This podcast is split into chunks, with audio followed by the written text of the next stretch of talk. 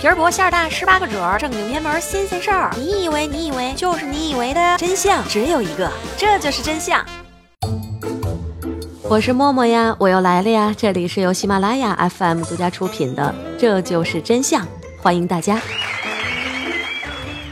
对于上班族来说，日复一日、年复一年的重复着两点一线的生活。每天起床、出门、堵车、打卡，开始忙碌，期待着周末，期待着年终奖，期待着小长假。嗯，那每天生活中的那些小细节，你有仔细注意过吗？今天我们就来聊聊那些让人舒服的尺度。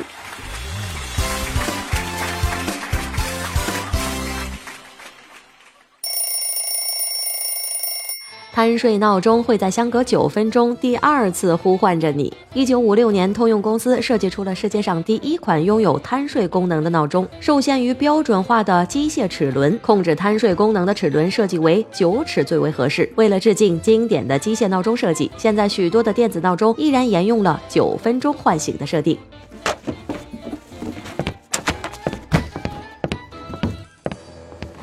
收拾完毕，找出公交卡，准备去乘车。公交卡依据国际标准中对应身份证、银行卡以及其他的磁卡的标准，圆角半径三点一八毫米，边长为八十五点六乘五十三点九八毫米，接近黄金比例的圆角矩形，厚度为零点七六毫米。这样的标准使我们的各种卡和名片可以很合理的被收纳起来。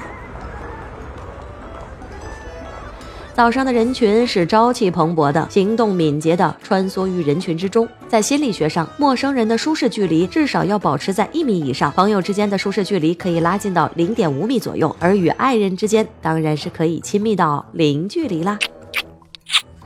过马路要走斑马线。根据交通部门发布的《公交交通标志和标线设置规范》，人行横道的最小宽度为三百厘米，人行横道线的线宽应为四十厘米或者是五十厘米，线间隔为六十厘米，可以根据车道宽度进行调整，但是最大不能超过八十厘米。交通信号灯通常是很贴心的，在红灯的灯光之中包含一点橙色，而绿灯则是包含一点蓝色，这样就可以让无法分辨红绿的色盲人士也能够辨识交通信号灯。马路上。的盲道也叫做导盲砖，直线状凸起的砖块用于铺设直道，点状凸起的砖块用于铺设拐弯处，它们共同组成了这个平稳运转城市的点线面。进入地铁站，首先要跟随拥挤的人群一起下电梯。根据自动扶梯和自动人行道的制造与安装安全规范，如果相邻扶手间的距离大于四十厘米，应该安装防滑装置。防滑装置之间的间隔不能小于一百八十厘米，高度不能小于两厘米。这样的话，成龙大叔就不能顺利的从扶梯中间滑下去了。进入地铁站之后，只需要跟着人流走，不用动脑子。大家都是排成了长长的蛇形队伍，游走在警戒带之间。警戒带又叫伸缩。缩隔离带或者是一米栏，主要的作用就是在早高峰的时候，将空旷的地铁站隔成一个可以让排队的人群无限延长的趣味迷宫。为了让迷宫更加的舒适，警戒线通道的宽度一般放置在九十厘米宽，每一节的伸缩线长为两米左右。终于挤到了三十厘米宽的闸门处，每次通过安检，都有贴心的小姐姐在你的身上轻轻的拍打几下，你带着这份鼓励，开始一天新的生活。靠近站台边缘的警戒线叫做一米线，在一米线等车是一件非常安全的事情，但是在一米线外等车的人有被别人插队的风险。地铁车厢整体高度为三百八十厘米，车厢内部高二百八十厘米，内部座椅宽度四十五厘米，符合除了严重超胖的人群的舒适乘坐。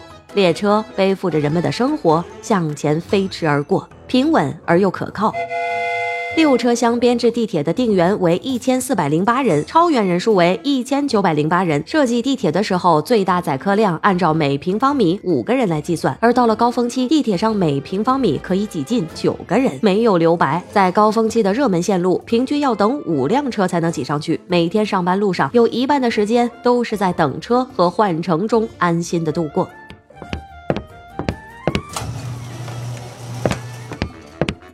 到了公司，遇到最妙的事情就是发现上班迟到了。恰恰在这个时候，在电梯里面偶遇老板。相高二百七十厘米的电梯，以每秒二点五米的速度拉着你和老板一起尴尬的飞翔起来。即使是迟到，也还是要打卡的。打卡机最适宜的高度为一百二十厘米高，这使得身高在一米五到一米八的人群使用起来非常的舒适，极大的方便了公司的管理。赶紧回到自己的工位吧。最标准的小型单人工位是长宽一点二米的转角桌，高度七十五厘米，上面加装三十五厘米高的防干扰护板。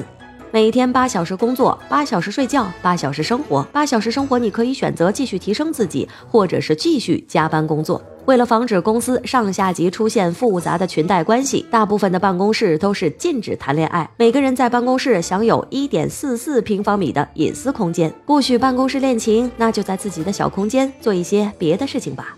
也许你正在一边工作一边听着默默的节目，声音让我们拉近了距离，一切尺度都被设计的非常合理。